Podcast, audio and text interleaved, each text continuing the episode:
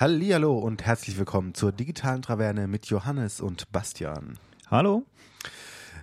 Heute haben wir uns überlegt, greifen wir auch mal wieder mit einem aktuellen oder relativ aktuellen Thema an. Hier Facebook-Datenskandal. Tja, ist, ist, es ist äh, meiner Meinung nach überraschend viel in den Nachrichten gewesen.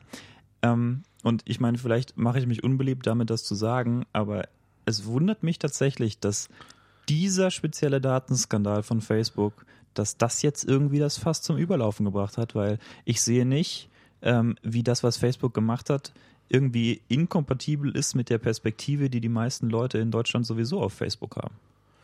Ja, und also ich muss persönlich dazu sagen, ich, ich empfinde das nicht als Datenskandal. Es ist definitiv kein Datenskandal, weil die Daten so oder so vorhanden waren einfach und Cambridge Analytics halt mal, mal aufgezeichnet hat, äh, und sorry, die sind genauso öffentlich oder nicht öffentlich. Diese waren vielleicht nur einfacher abzugreifen.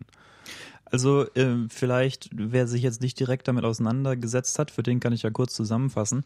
Es geht darum, dass eine Consulting-Firma, Cambridge Analytics, hat ähm, sich auf verschiedenen verschiedenen Wegen, also irgendwie äh, hing das zusammen mit einem Professor, der eine Umfrage gemacht hat auf Facebook und ähm, die, der dann an, an verschiedene Daten von verschiedenen, äh, also von einer großen Anzahl Leuten drangekommen ist und äh, teilweise auch auf eine Art und Weise, die diese Leute vielleicht nicht unbedingt erwartet haben, also auch zum Beispiel an Daten von, von Freunden von denen, die dort geantwortet haben. Also es ging nicht nur um die, die dort tatsächlich explizit ihre Daten angegeben haben. Ähm, und man kann also sagen, dass äh, Cambridge Analytics hat sich gewissermaßen ähm, die, die API von Facebook zur Nutzung gemacht und hat die ausgehebelt, und, um an mehr Daten dran zu kommen, als man von außen vielleicht vermutet hätte, dass sie bekommen. Ähm, und das Ganze hat sich jetzt politisch ganz gut ausschlachten lassen, weil es darum ging, dass diese Daten dann äh, verwendet wurden für Consulting-Dienste, äh, zum Beispiel im US-Wahlkampf und äh, in der Brexit-Debatte. Ja, aber da halt auch nochmal verstärkt, dass Russland da großen Einfluss genommen hat. Also ich glaube, das wäre jetzt nicht so krass nochmal noch gekocht, wenn das jetzt nur der amerikanische Präsident gewesen wäre, äh, Trump oder die Gegner, die das so extrem ausgenutzt hätten, sondern eben auch, dass ausländische Mächte hm. dort äh, ohne sichtbaren, ohne Sichtbarkeit äh, publizieren konnten für den jeweiligen Kandidaten, den sie bevorzugt haben. Ja, gut, ich meine, die Debatte um die Legitimität dieses Wahlkampfs war sowieso schon ein bisschen aufgeladen und äh, das äh, ist jetzt sozusagen noch auf diesen Haufen mit draufgeworfen worden, diese, dieser Datenskandal. Ähm, aber im Großen und Ganzen hm, habe ich mich gewundert, naja, haben die Nutzer von Facebook geglaubt, ihre Daten seien in sicheren Händen und was bedeutet das überhaupt? Also wahrscheinlich haben sie geglaubt, naja, ich gebe meine Daten Facebook, aber äh, naja, was sind das schon für Daten? Stört mich nicht unbedingt so, dass sie sie haben. So sehen das ja viele Leute. Ja, aber sorry, das ist ja, das ist völlig bescheuert. Also ich meine, und dann, dann ist es wieder kostenlos und alle freuen sich drüber. Aber was bezahle ich mit meinen Daten? Das muss dir klar sein. Ja, äh, ich, ja, ich also ich finde das ist auch ein alter Hut irgendwie dieses Thema. Ne? Ja, generell, aber ich finde es mal, oder siehst ja auch bei WhatsApp oder so, dass sie es jetzt auch kostenlos gemacht haben, jetzt auch schon vor längerer Zeit. Und äh, was interessant ist jetzt noch in der Debatte äh, Datenschutz und jenes, dass auch zum Beispiel Firmen auf Instagram äh, große Schwierigkeiten bekommen, ähm, weil die die APIs jetzt beschneiden. Ja, also, was, was eine vernünftige Reaktion ist, ich meine, von, von Facebook Seite aus, äh, Instagram hat ja nicht so sehr imagemäßig gelitten unter diesem letzten Skandal wie Facebook selbst, aber dass Facebook den äh, Missbrauch ihrer APIs jetzt ein bisschen stärker ähm, reglementieren möchte, das, ähm, das, das finde ich schon nachvollziehbar. Was mich aber wundert ist, wieso stört es die Leute jetzt auf einmal? Und gestern hat sie nicht gestört. Weil im Großen und Ganzen muss man ja sagen, wenn du auf die Straße gehst und fragst irgendwelche Leute zum Thema Datenschutz plus Facebook, diese zwei Stichworte, dann sagen sie dir äh, im Wesentlichen, naja, also sie gehen davon aus, sie alles, dass alles, was sie auf Facebook machen, getrackt wird und dass Zuckerberg ihre Daten dann weiterverkauft. Und dass sie dann Werbung kriegen. So. Das weiß ich, glaube ich, nicht, ob das allen so bewusst ist die sich nicht damit auseinandersetzen. Schon, aber es gibt schon viele Leute, die, die, die so denken. Also die denken, die denken, Zuckerberg verkauft ihre Daten, was nicht stimmt. Muss man Nein, vielleicht jetzt auch mal gerade den so Zugang sagen. zu den Daten, das ist das Entscheidende. Er verkauft den Zugang zu den Daten, aber ohne die Daten selbst rauszurücken. Also ich, genauso Google ja auch. Die verkaufen auch keine Daten. Das, was die verkaufen, ist die Analyse der Daten. Ja, weil sie dadurch Geld bekommen und Kunden- Kundenzugänge halten, die die anderen eben nicht haben. Genau. Weil Also, wenn sie diese Daten komplett öffentlich machen würden oder halt für, für Marketer, die sich die einkaufen können, haben sie ein großes Problem, weil sie ihr Asset, den Kundenzugang verlieren. Oder die speziellen Informationen über den bestimmten Kunden. und weil sie auch äh, die Möglichkeiten verlieren, ihre Monopolstellung durch, ähm, durch eben diese, diese äh, einmalige Ansammlung von Daten ähm, zu verkaufen. So effektiv, wie sie es voll, wie sie es sonst könnten. Google- Also die Daten selbst werden nicht verkauft. Weil die Daten selbst sind ein endliches Gut und die Analyse der Daten ist kein endliches Gut. Und deswegen machen sie es nicht. Also so könnte man sagen. Mir fällt jetzt aber gerade nur ein, weil natürlich auch Facebook und Google das ja alles über APIs regelt, sollten wir kurz erklären, was eine API ist. Also API steht für Application Programming Interface. Und äh, das, was es äh, im Prinzip ist, ist eine Interface, also eine Schnittstelle, ähm, über die Information transportiert werden kann. Das heißt, ähm, ein klassischer Fall wäre jetzt ähm, eine so eine so eine Web API zum Beispiel von Facebook oder von Twitter, die ich benutzen kann, um Tweets, sagen wir mal, äh, zu laden. Das heißt, Twitter hat irgendwie eine spezielle, äh, also eine spezielle URL, die kann ich aufrufen. Möglicherweise ist das noch ein bisschen komplizierter, aber im, im Großen und Ganzen funktioniert es so, dass ich kann diese URL aufrufen und was ich zurückkriege, ist eine maschinenverwertbare normalerweise Form von irgendwelchen Daten, die ich angefragt habe. Das heißt, es ist eine Art und Weise, wie von Maschine zu Maschine kommuniziert werden kann und Daten ausgetauscht werden kann. Das klingt doch schon mal sehr informativ.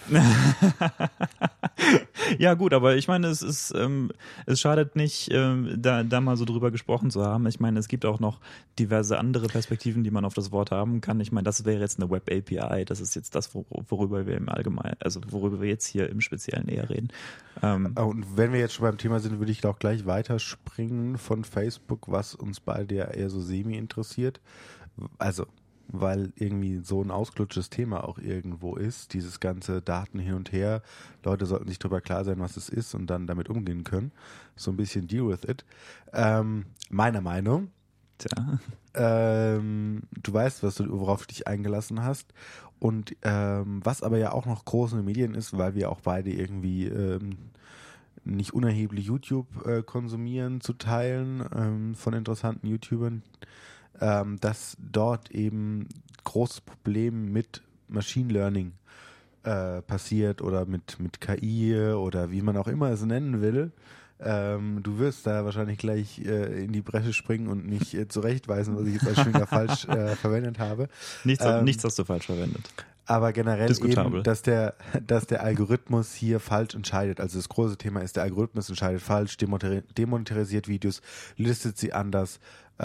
Warum kriegt das YouTube nicht in den Griff? Also im Prinzip die Frage, was machen die überhaupt mit den Daten?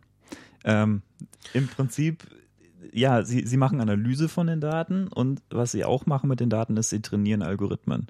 Und diese Algorithmen werden zum Beispiel eingesetzt, um auf YouTube, ähm, sagen wir mal, ähm, Community-Richtlinien-konforme Inhalte zu identifizieren, beziehungsweise noch besser, nicht Community äh, richtlinienkonforme Inhalte zu äh, identifizieren. Und ähm, das ist jetzt in den letzten paar Jahren öfter mal irgendwie so hochgekocht, dass dann einzelne Leute sich aufgeregt haben, so ja, ich habe jetzt hier zum Beispiel ähm, äh, Br- Brady Heron, kennst du vielleicht von Numberphile unter anderem? Der hatte, der hatte ein, ähm, der hatte ein Video hochgeladen auf Numberphile, da ging es um äh, Derangements, das ist ein mathematischer Begriff, äh, ist aber ein bisschen zweideutig. Und ähm, dieses Video wurde ihm dann demonetarisiert, weil, ähm, weil es da irgendwie um Behinderung gehen könnte. Und das ist ein, ein kontroverses Thema. Und da meint YouTube, da könnte, könnten die Werbetreibenden nicht so angesehen, also könnten das nicht so, nicht so gut ansehen. Und ähm, das heißt, die Frage ist so ein bisschen, wie entscheidet YouTube, welche Inhalte in Ordnung sind für ihre Plattform und welche Inhalte nicht in Ordnung sind für ihre Plattform? Und die Antwort ist nicht, dass es ein Mensch macht. Das geht nämlich nicht. Das ist einfach grundlegend inkompatibel mit dem Modell, was YouTube verfolgt. Äh, und zwar deswegen, weil die Masse an Videos, die auf YouTube hochgeladen wird, das völlig, völlig unstemmbar machen. Da geht es irgendwie um Jahrzehnte ähm, äh, an, an Videomaterial in, in, in super kurzer Zeit. Ja, und das müsste man den äh, unseren lieben YouTubern vielleicht auch mal vorhalten, weil sie ja immer fordern, dann macht's halt händisch. Ja, nein. also zu Teilen kann man es natürlich händisch machen. Also ich glaube, diese manuellen Überprüfungen laufen zu Teilen auch noch händisch ab. Äh, das weiß ich, aber da stecke ich zunehmend zu stark drin oder sie lassen einen zweiten Algorithmus drüber laufen und zur Not geht es nochmal an eine händische Person. Äh, anders schaffst du es ja auch nicht. Speziell bei YouTube gibt es da super viele Details, wo sich die Leute dann super in die Haare kriegen, ähm, weil nein, das kann nicht sein, dass ihr das händisch überprüft habt, obwohl ihr sagt, dass ihr es gemacht habt und mimimi. Also im Großen und Ganzen denke ich, YouTube ist da der, der Plattformwender und die müssen so entscheiden, äh, wie das halt für, für ihr Geschäft sinnvoll ist. Also ich glaube nicht, ähm, dass, dass man da einen großen Einfluss äh, drauf hat von draußen. Und ähm, ich bin auch der Meinung, dass, äh, dass viel von dieser ganzen Debatte total übertrieben ist, weil ich meine, im Ursprung ging es ja zwischendurch dann darum, dass ähm, terroristische Inhalte zum Beispiel, also Rekrutierungsvideos von, von terroristischen Organisationen oder also Dinge, die wirklich widerlich sind, ähm, monetarisiert wurden auf YouTube und äh, die New York Times ziemlich federführend ähm, dann das Narrativ publiziert hat, YouTube unterstützt die Finanzierung von Terrorismus. Ähm, das, persönlich finde ich das ziemlich grotesk, aber ähm, und der Grund ist, es geht ja um die, es, es geht dabei ja um den Umfang, aber ich glaube, das bringt uns jetzt ein bisschen weit vom Thema ab. Ja, und also ich glaube, was man auch noch in der ganzen Debatte bedenken muss, ist, glaube ich, auch so der Unterschied oder warum sie so emotional geführt ist, ist einerseits, dass die Creator, wie sie YouTube ja selber nennt, ähm, Videoproduzenten sind, zu teilen, zu teilen auch einfach nur Influencer, die jetzt mit der Videoproduktion relativ wenig am Hut haben, sondern irgendwie Leute erreichen wollen. Da Gibi. Zum Beispiel. ja gut, ein besseres Beispiel ist vielleicht hier Blondie, wie heißt sie? Du die, meinst Katja? Nee, nee, nee, die, die andere Blondie. Die mit ihrem Duschschaum. Das ist Bibi. Das ist Bibi. Dagi wäre die andere ja. Blonde, die du meinst. Dagi ist die andere. Achso, Wobei, Bibi ist, Bibi ist die originale Blonde. Verstehe. Ja, Blondie 1, Blondie 2, wie, sie, wie, die, wie die Space Frogs sie nannten. Ähm, ja, und da aus einer sehr emotionalen Diskussion geführt wird, weil sie irgendwie ja ihr Herzensinneres, also die Videoproduktion, ihre Leidenschaft dort verwirklichen und YouTube an sich durch auch durch den Aufkauf von, von Facebook viel mehr auch einfach zu einer reinen Tech-Company geworden ist, die von Google von Google, die diesen Spagat hinbekommen muss zwischen ich bin eigentlich eine Tech-Company, hm. die nur eine Plattform bereitstellt und eben Kundenzugang in Form von Werbung verkauft, was ja Googles Geschäftsmodell ist, hinzu, wir brauchen auch noch einen Spirit auf der Plattform, der uns gefällt, unsere Creator ja. müssen mit uns können und Dinge. Ja. Und dieses so ein bisschen die, die menschliche Seite so von diesem ganzen Creator-Business. Ähm, ja, da ist äh, YouTube nicht so, nicht, so richtig gut drin. Ähm, aber ich meine, es gibt keine Alternative und die Art und Weise, die, wie YouTube es handelt, ist auch teilweise relativ alternativlos. Ich meine, über Details kann man sich streiten. Zum Beispiel bin ich der Meinung, dass nicht jeder von Anfang an im Partnerprogramm sein sollte, weil auf die Art und Weise machst du dir halt die Flut an Videos noch viel unüberschaubarer. Aber man kann sich ja trotzdem jetzt mal drüber unterhalten, wie macht YouTube es überhaupt? Also es ist schon eine interessante Frage, wenn es kein Mensch macht, wie machen sie es? Und dann, dann kommen dann Leute und sagen ähm, oder denken, ähm, ja, wie sie es machen ist, die gucken halt in die Videoüberschriften zum Beispiel und oder in die Unterschriften und suchen dann nach einzelnen Wörtern, die irgendwie anstößig sein könnten und vergleichen die mit irgendwelchen Listen von Wörtern, von denen sie wissen, dass sie anstößig sind und auf die Art und Weise wird das dann entschieden. Das wäre ein Missverständnis. So ist es nicht. Ja, zumindest nicht auf der reinen Grundlage dieser einzelnen Aspekte. Also ich meine, die werden wahrscheinlich im Gesamten schon irgendwo mit reinspielen. Genau. Weil sie ja auch irgendwie mit Thumbnails relativ präsent auf der Plattform sind. Aber man weiß zum Beispiel auch, dass, dass Thumbnails von YouTube nicht unbedingt bewertet werden. Ähm, das weiß ich jetzt im Speziellen nicht. Aber Nein. im Großen und Ganzen muss man sagen, wie aus einer abstrakteren Perspektive, wie funktioniert die Bewertung? Ähm, dieser Videos durch einen Computer in Hinblick auf äh, Werbetreiberfreundlichkeit. Ähm, diese ganzen Dinge spielen da rein. Also die Überschrift spielt da rein, die Unterschriften spielen da rein, ähm, die, der Inhalt der Videos spielt da rein, aber auf eine abstrakte Art und Weise. Und was ist diese abstrakte Art und Weise? Naja, ähm, Achtung, Buzzword Machine Learning. Ja. das ist jetzt irgendwie so ein Evergreen Topic. Es ist gerade so total im Trend. Ja, und auch dein Lieblingsthema so. Ist mein Lieblingsthema. Also ich meine, nicht umsonst studierst du es ja irgendwie. Also nein, also bitte, ich studiere Mathematik. Na, wie heißt dein Studiengang? Also jetzt wollen wir mal. Mein, na gut, mein Studiengang heißt Scientific Computing, aber im Ja, Großen und Ganzen ist es so, äh, ja Machine, klar, Learning, Mathematikstudiengang. Machine Learning ist für viele Leute, die reine Mathematik eigentlich hauptsächlich machen, nicht so unbedingt ein attraktives Thema, weil die sich so denken so, ach nein, also das sind, das ist ja, das ist ja angewandt und außerdem ist das ja mathematisch gar nicht so richtig gut verstanden teilweise und also damit, damit mit so, mit so einem unästhetischen Zeug geben wir uns nicht ab. Und auf der anderen Seite sind dann die Leute, die Informatik hauptsächlich machen und die hauptsächlich irgendwie an, an ähm, irgendwie Implementierung sich aufhalten. Und diese Leute, äh, für die ist das dann schon wieder so ein bisschen esoterisch und die sagen dann so, ja, ist aber ein bisschen ein, ein abstraktes Thema und ein schwieriges Thema und das steckt auch eine ganze Menge Mathematik drin. Also irgendwo da dazwischen befindet sich das. Und ähm, wenn man jetzt mal so eine, eine abstrakte Perspektive einnimmt, dann muss man sich also fragen, was ist das Ziel? Das Ziel von egal welchem Algorithmus ist ja, Eingangsdaten zu verarbeiten und dann irgendwas auszuspucken, was ein gewolltes Ergebnis ist. Also ähm, so kannst du im Prinzip äh, fast, fast jede Aufgabe betrachten. Ja, jede Aufgabe ist irgendwie die Aufgabe aus einer, aus einer Aufgabenstellung ein Ergebnis zu produzieren. Ja, und dabei die Fehlertoleranz zu minimieren. Genau, und dabei die Fehlertoleranz zu minimieren.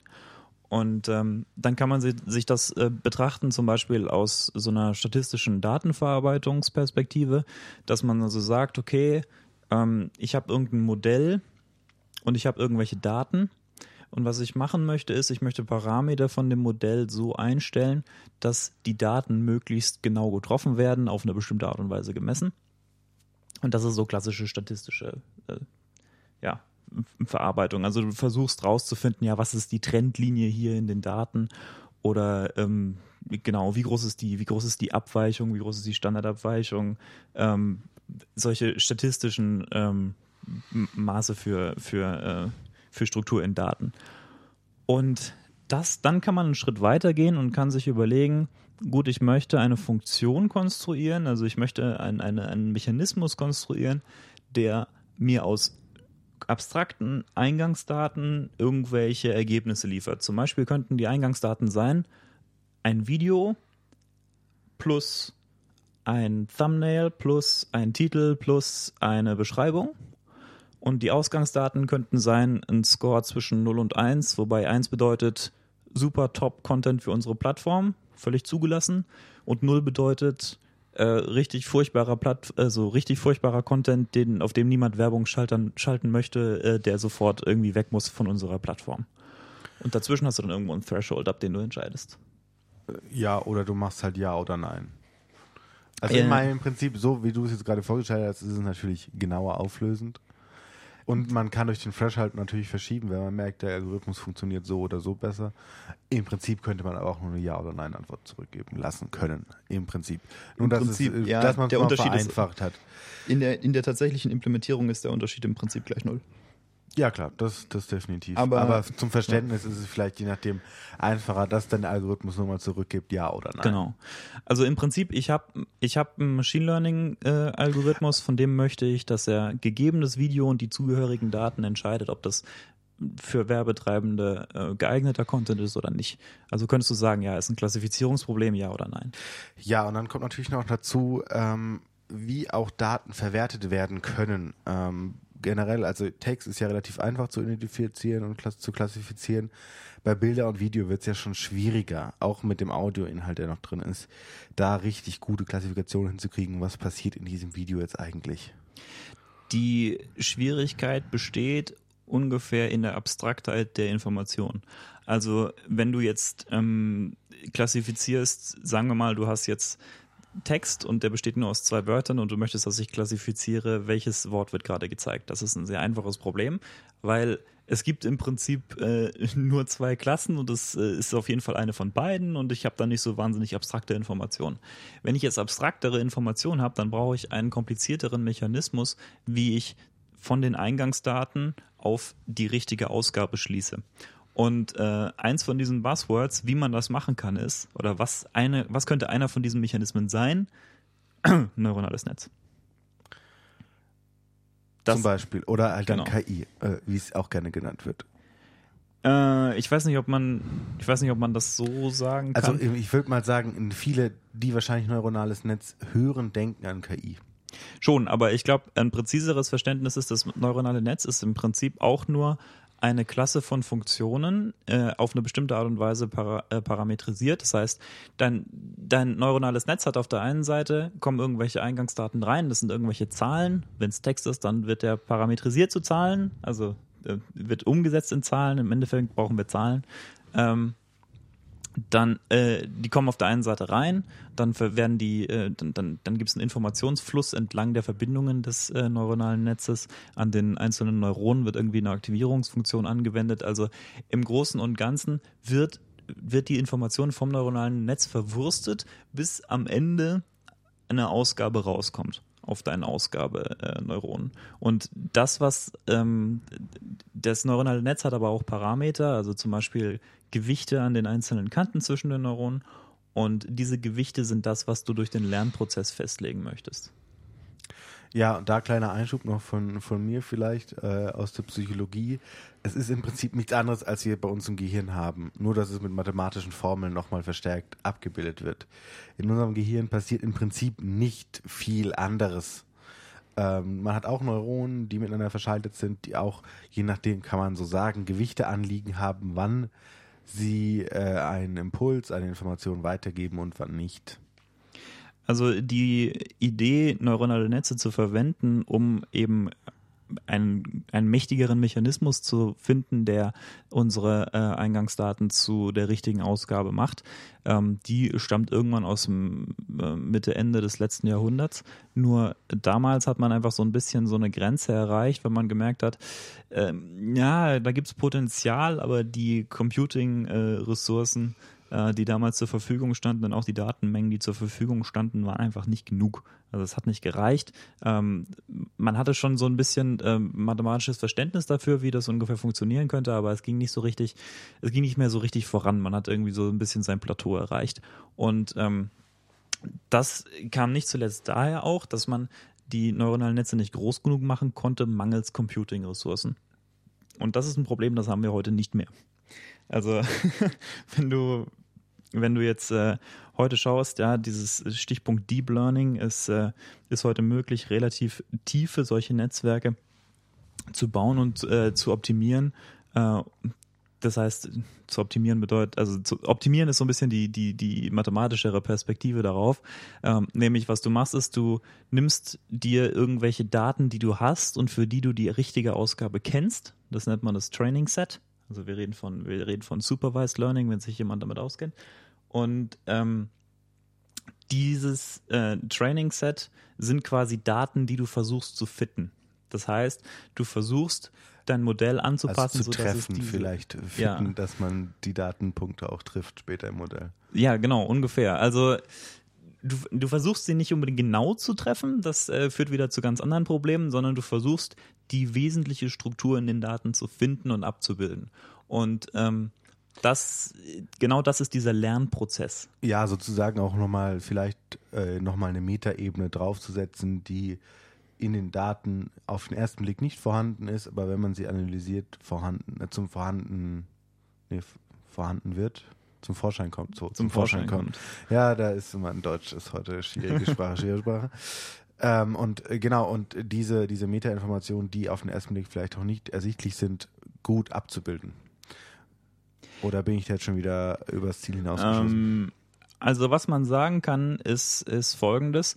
Wenn du das, wenn du versuchst, einen algorithmisch händisch zu gestalten, der von Daten lernen soll, dann machst du normalerweise einen, einen Schritt zuerst, der nennt sich äh, Feature Extraction. Das heißt, du versuchst zu extrahieren, was ist die entscheidende Information. Wenn du jetzt zum Beispiel Gesichtszüge analysieren willst, dann könnte ein Feature Extraction Schritt sein, ähm, ja, ich überlege mir vielleicht ähm, auf einem klassischen Weg, wo ist hier der Mund? Und dann gucke ich mir die Form des Mundes an und die parametrisiere ich irgendwie.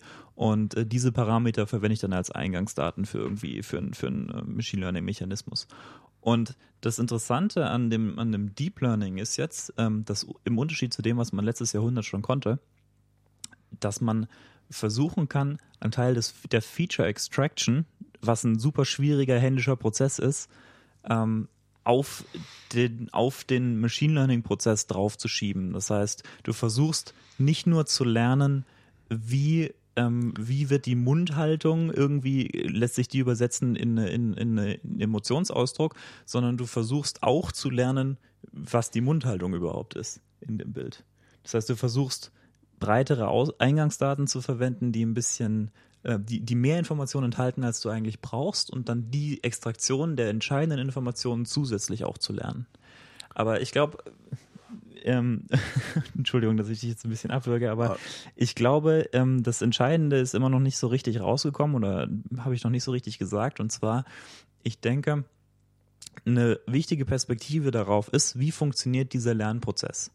Dieser Lernprozess funktioniert so, wir haben Eingangsdaten, wir haben eine großen, einen großen Korpus an Daten und für diese Daten kennen wir die Label, also das wäre jetzt mal ein, ein Teilproblem, was interessant ist. Wir kennen die Label. Also Bezeichnungen für die Daten. Ja, wir kennen die richtigen Ausgaben. Wir kennen das, was wir suchen. Wir kennen zum Beispiel, also angenommen, wir haben jetzt 10 Millionen Videos und von denen wissen wir, ob die geeignet sind für YouTube oder nicht. Ja, das ist das, was wir haben. Das ist unser Training-Set. Und ähm, dann verwenden, dann suchen wir uns irgendein Modell, also meinetwegen ein neuronales Netzwerk. Könnte auch diverse andere Sachen sein. Und dieses Modell hat bestimmte Parameter. Im Fall von einem ähm, neuronalen Netz sind das eben die Gewichte entlang der, der Neuronenverbindungen. Und ähm, diese Parameter sind ähm, entscheidend dafür, wie das äh, Netz arbeitet. Also aus einer mathematischen Perspektive kann man sagen, es gibt diese, dieses neuronales Netz ist im Prinzip ähm, ein Element von irgendeinem Funktionenraum und diese Parameter sind eben die, die ähm, naja, die, die bilden diese Darstellung von diesem, äh, von diesem einen Element. Oder ähm, gut, ein bisschen einfacher ausgedrückt, sie, die bestimmen, wie das, wie das, wie das Netz arbeitet. Und das heißt, diese Parameter sind das, was wir eigentlich suchen. Diese Parameter sind das, was wir lernen müssen ähm, oder die, das, was wir rausfinden müssen, damit das, damit das Netz am Ende so arbeiten kann, wie wir uns vorstellen. Und diese Parameter finden wir so, dass wir uns überlegen, ähm, wir nehmen die, die, wir nehmen das Training Set und wir fitten es. Das heißt, wir versuchen die Parameter so anzupassen, dass für die Trainingseingaben die entsprechenden, die wir kennen, Ausgaben entstehen. Ungefähr. Das ist der Trainingsprozess oder der Lernprozess. Man könnte also sagen, ich gebe quasi dem Computer ein Beispiel dann produziert er mir eine Ausgabe und wenn er wenn die Ausgabe richtig ist, dann sage ich sehr gut, dafür wirst du jetzt belohnt. Äh, und wenn die Ausgabe falsch ist, dann sage ich nicht gut, dafür wirst du jetzt bestraft. Genau, und dann sollte man vielleicht auch noch weiterhin sagen, dass natürlich dann auch eine Rolle spielt im aktiven Einsatz des Algorithmus oder des Machine Learnings wird er weiterhin verbessert werden weil ich ihm auch zurückspiegeln kann, nochmal zusätzlich, also was bei YouTube ja nochmal der Fall ist, so, man hat einen Algorithmus eingesetzt, der jetzt vielleicht nicht 100%, korrekt entscheidet, weil auch gewisse Datenpunkte YouTube selbst nicht bekannt war, jetzt aus einer rein technischen Perspektive gesprochen. Und jetzt dadurch, dass eben Creator praktisch wieder manuell rückmelden, hier Dinge, das Video ist nicht, äh, äh sollte nicht entmonetarisiert werden, und dann in der manuellen Überprüfung, wie auch immer die ab, äh, abläuft, entschieden wird, ja, hier, das ist äh, völlig korrekt mit unseren Richtlinien, mach weiter, wird mir da monetarisiert, ähm, dass der Algorithmus wieder zurückgespiegelt bekommt. Hier hast du einen Fehler gemacht, äh, mach was draus. Ja, kann man so sagen, wobei man allerdings auch äh, bedenken muss, dass dein, äh, deine, dein, also deine Trainingseingaben müssen andere sein als deine Testeingaben. Also mit anderen Worten, du, du solltest das Netz nur mit, du solltest das Netz nur so, also nur mit Daten trainieren, äh, die es später beim, beim Test nicht, äh, nicht sieht, weil sonst äh, machst du dir deine Testresultate kaputt.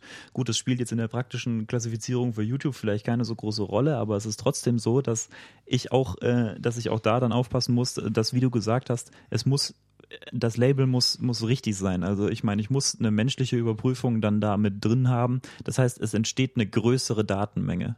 als die, die ich vorher hatte. Es passiert nicht automatisch beim Vorhersagen, dass ich mich beim Vorhersagen verbessere, äh, sondern ich muss tatsächlich mehr äh, bekannte äh, Ausgaben haben, mehr menschliche Überprüfung haben. Ja, genau. also dein Datenpool wird größer, aus dem der Algorithmus gespeist wird. Genau.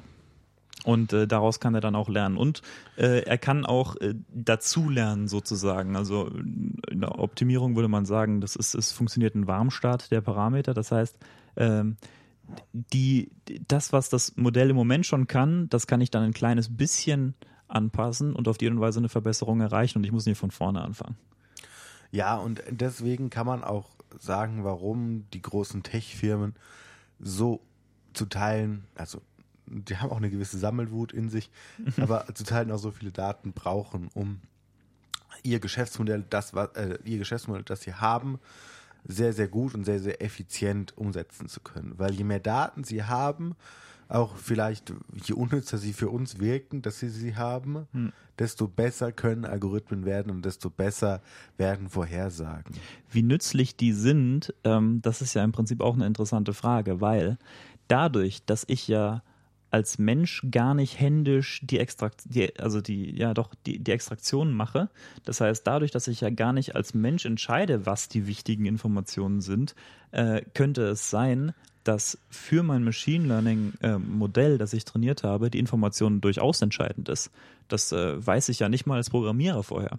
Das heißt, wenn ich mehr Informationen habe, dann können, dann kann möglicherweise da mehr Struktur daraus extrahiert werden, von, von der ein Mensch gar nichts weiß, die aber unsere Maschine trotzdem gefunden hat. Ja, und dann sollte man auch mal vielleicht nochmal dazu anmerken, sagen, was ist denn überhaupt künstliche Intelligenz? Also was heißt das? Ähm, ich bin nicht immer Fan davon, es künstliche Intelligenz zu nennen, weil intelligent an sich sind unsere künstlichen Intelligenzen gerade nicht so wirklich, finde ich immer.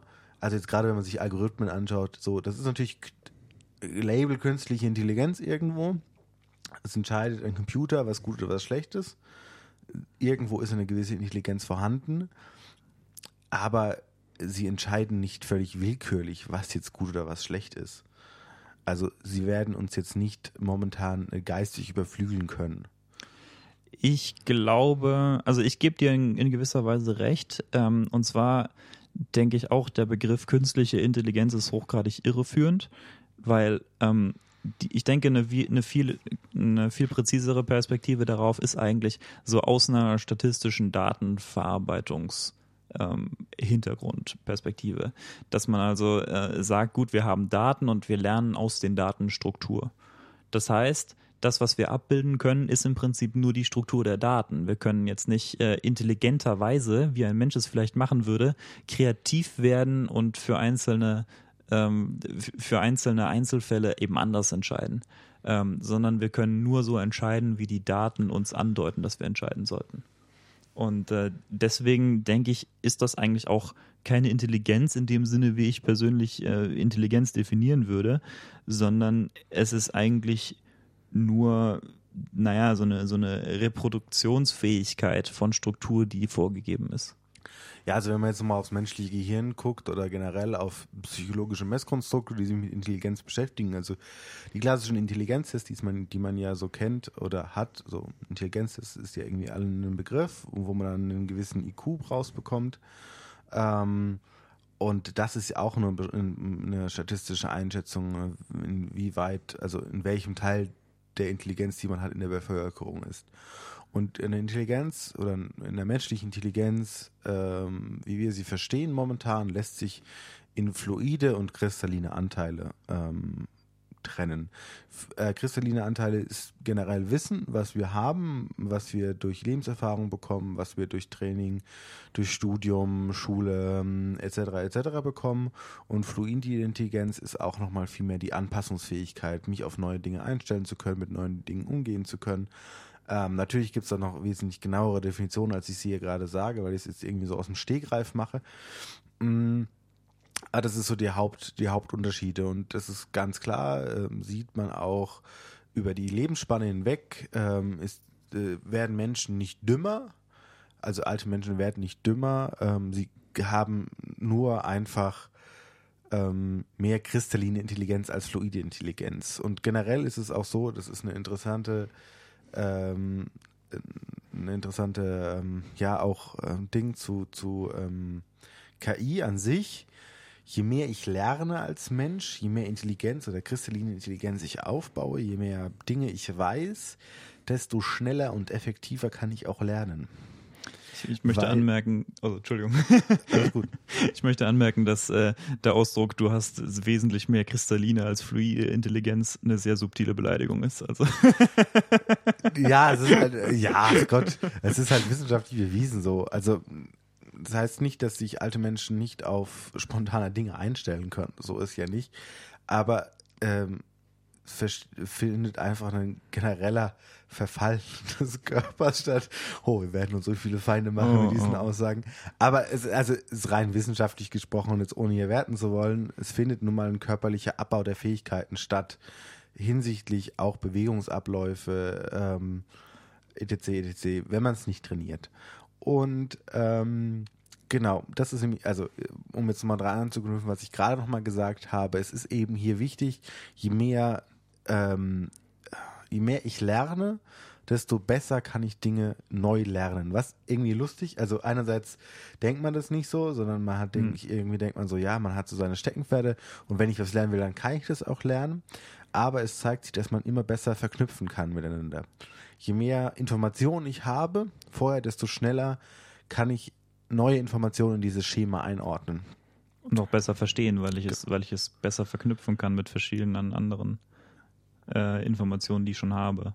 Genau, Also- und somit auch Bahnen, also auch, auch ide- äh, in Zellstrukturen gesprochen, Verbindungen zwischen Neuronen oder informationshaltenden Einheiten, um es jetzt mal ein bisschen höher zu gehen, ähm, bauen sich stärker aus und werden stärker oder schwächer.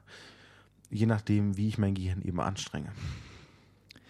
Ähm, Und hier zeigen sich ja schon sehr interessante Parallelen, wenn man es jetzt mal so, so runterbricht. Es zeigen sich Parallelen, es zeigen sich aber auch Unterschiede. Also ich denke schon, dass mh, dieser Begriff künstliche Intelligenz äh, vielleicht immer noch ein bisschen irreführend ist für die Algorithmen, die wir im Moment haben.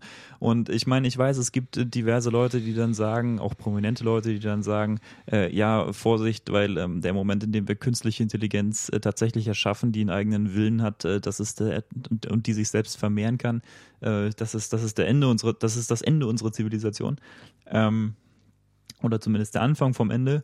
Ähm, aber ganz ehrlich, ich mache mir da sehr, sehr wenig Sorgen, weil jeder, der schon mal versucht hat, so einen äh, Machine Learning-Algorithmus umzusetzen, wird lernen, dass es wesentlich schwieriger ist, als das 5 Minuten YouTube-Tutorial es einem glauben lässt. das Ja, das, sind, halt- das sind so die kleinen Feinheiten, die man halt vorher kennen sollte, bevor man das sich damit befasst.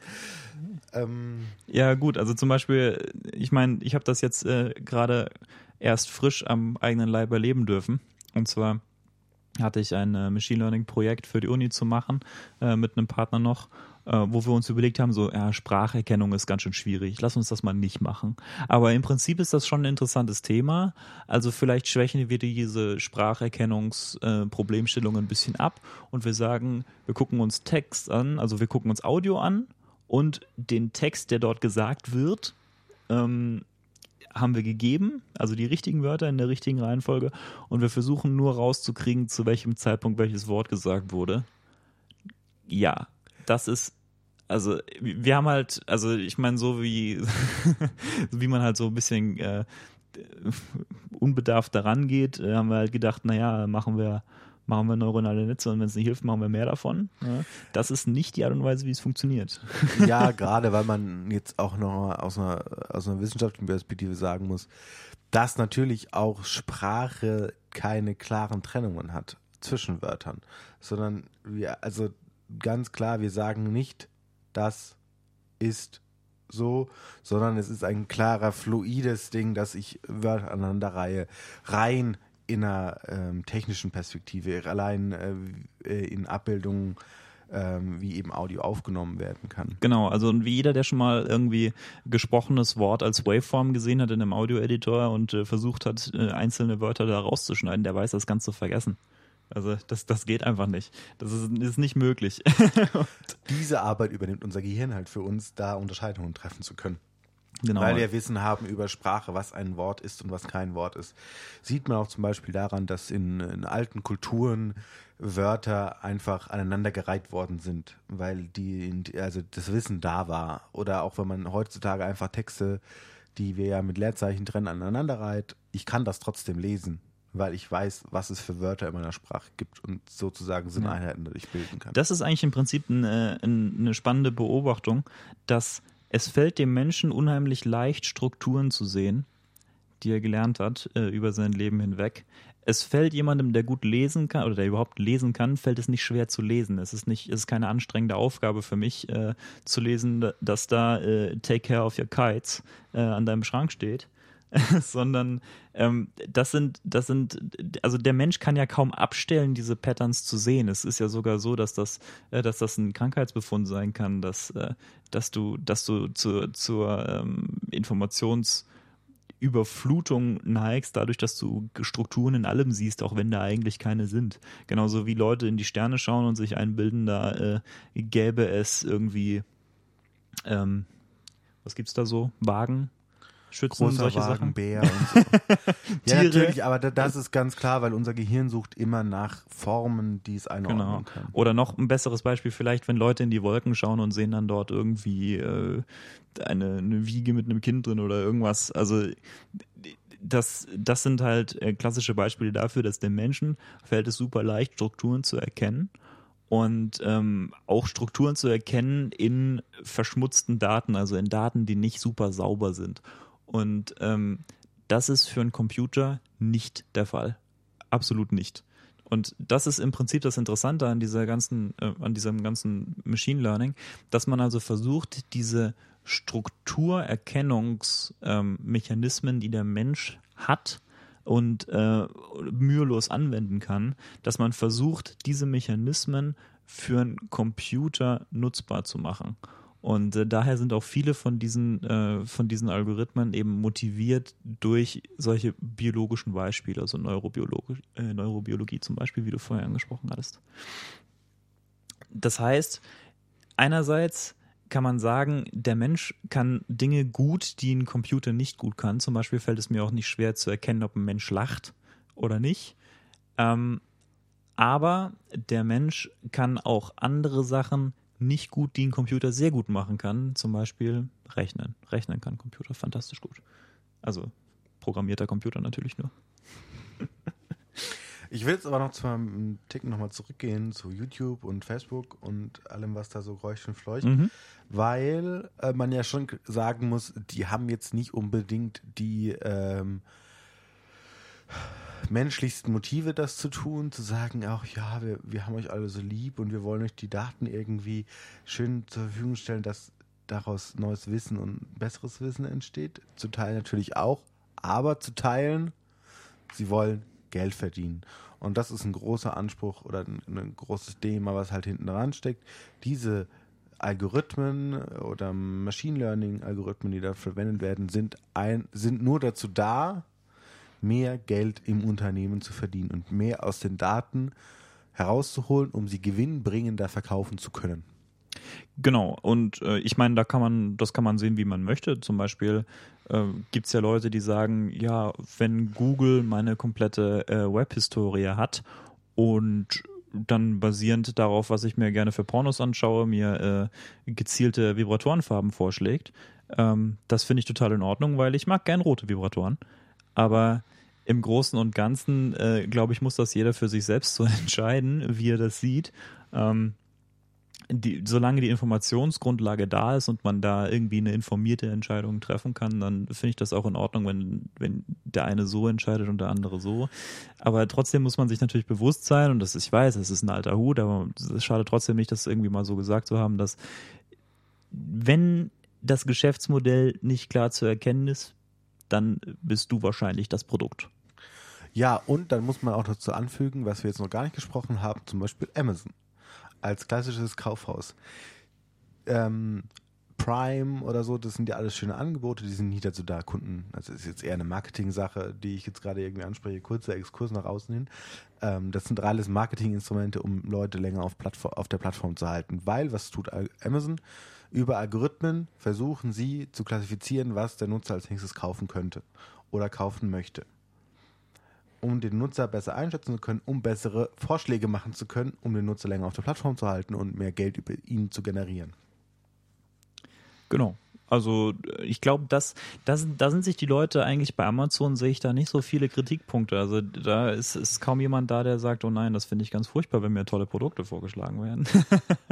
nein, nein, nein, das, das klar, aber man nutzt sich halt psychologische Effekte dadurch, äh, äh, macht man sich zunutze dadurch und äh, versucht so halt mehr Geld zu generieren. Man muss es sich halt mal bewusst machen. So. Genau. Ähm, ich weiß nicht, wie vielen, also natürlich ist es Leuten bewusst, dass das Amazon macht, aber nicht so im Alltäglichen, dass man immer darüber nachdenkt, oh, äh, mir wird jetzt irgendwie ich habe letzte Woche das Duschgel gekauft, diese Woche schlägt mir das Duschgel vor, weil es gut, oder den Haarschaum, weil es, weil es gut dazu passt. Also, ja. ja, und äh, dann bestelle ich das halt, weil es mir gerade so in den Kram passt. Oder und, diesen Duschschaum. Oder diesen Duschschaum. ja, das ist immer so. ähm, und äh, praktisch den, das, was mir in den Kram passt, kaufe ich ein. Äh, auch wenn ich es nicht brauche, sondern es ist halt der kleine, reine, kapitalistisch getriebene Kaufrausch. Wobei man das ja auch nicht verteufeln muss. Äh, es ja. ist jetzt gerade nur irgendwie ein Anliegen gewesen, das nochmal zu sagen. Naja, aber was mir jetzt noch so generell einfällt, um mal auch von Amazon wegzugehen, ähm, ist, fallen dir interessante Webseiten oder Apps ein, wo man das sehen kann, ohne jetzt irgendwie einen Hintergrund zu haben, der rein kapitalistisch ist? Also mir fällt zum Beispiel auch Spracherkennung bei Siri oder Alexa ein was noch irgendwie da in ein ganzes Thema mit reinspielt? Also es gibt diverse Anwendungen für äh, Machine Learning, die äh, ja gut, abstrakterweise sind sie wahrscheinlich trotzdem hauptsächlich kapitalistisch motiviert, aber das muss man auch nicht unbedingt verteufeln. Ähm, Siri ist eine Sache oder generell Spracherkennung. Ich meine, Siri ist ja inzwischen, gilt ja schon wieder als ah, ein bisschen überholt, weil Alexa ist ja der neue Shit und äh, Google Assistant und so. Ähm, also das ist auf jeden Fall ein Bereich, diese, diese Personal Assistance äh, digitale, da, ähm, da fließt eine ganze Menge Forschung rein. Und ähm, dann es aber auch diverse andere Bereiche, also meinetwegen autonomes Fahren hatten wir jetzt äh, gerade erst oder Bilderkennung oder wenn man überlegt, ähm, wie funktioniert wie funktioniert zum Beispiel eine Kamera, eine digitale? Naja, da sind irgendwelche rohen Eingangsdaten äh, von dem Sensor und die werden dann umgesetzt über irgendwelches Processing ähm, zu einem Bild hin äh, zusammengesetzt. Und äh, das ist ein bisschen ein komplizierterer Prozess, als die meisten äh, Leute so gemeinhin annehmen. Und äh, auch da gibt es Potenzial, wie man Machine Learning einsetzen kann, um äh, meinetwegen Rauschen zu unterdrücken oder irgendwelche gefakten 3D-Effekte zu erzielen, so wie Google das macht mit dem Pixel. Oder ähm, ja, solche Sachen. Also auch möglicherweise. Gesichtserkennung zum Beispiel beim neuen iPhone. Genau, oder auch subjektive Sachen. Also zum Beispiel, manche Leute finden einzelne Bildeffekte schön und äh, dann kann man eben versuchen, das sowas zu lernen. Also ähm, wie, wie, wie muss ich die, wie muss ich die, die Bilder anpassen, um damit, ja, da, damit sie, damit sie ansprechend aussehen für, für, äh, für Leute, für Menschen. Gut, ich glaube, wir haben relativ viel gesagt. Es wird uns wahrscheinlich noch viel mehr einfallen. Basti, unterbreche mich, wenn ich jetzt äh, zu rasch zum Ende kommen möchte. Wir können theoretisch da auch jederzeit wieder dran anknüpfen. So ist es ja nicht. Es ist ein bisschen ein esoterisches Thema. Also das äh, kann man schon sagen. Es ist ein bisschen schwierig, ist ein bisschen into the weeds sozusagen. Ja, aber ich glaube, wir haben heute einen ganz guten Überblick mal irgendwie versucht zu geben. Ähm, dazu lasst es uns gerne wissen. Wir haben auch jetzt neue Kanäle am Start. Äh, Twitter, vielleicht auch noch andere Social Media Plattformen. Ähm, unter Twitter, bei Twitter findet ihr uns unter digitaler Taverne. Äh, ganz einfach. Ähm, und äh, wir sind gerade noch am Schauen, was wir sonst noch so für euch an Feedback äh, einbauen können, wie zum Beispiel Telegram oder sonst irgendwie noch was.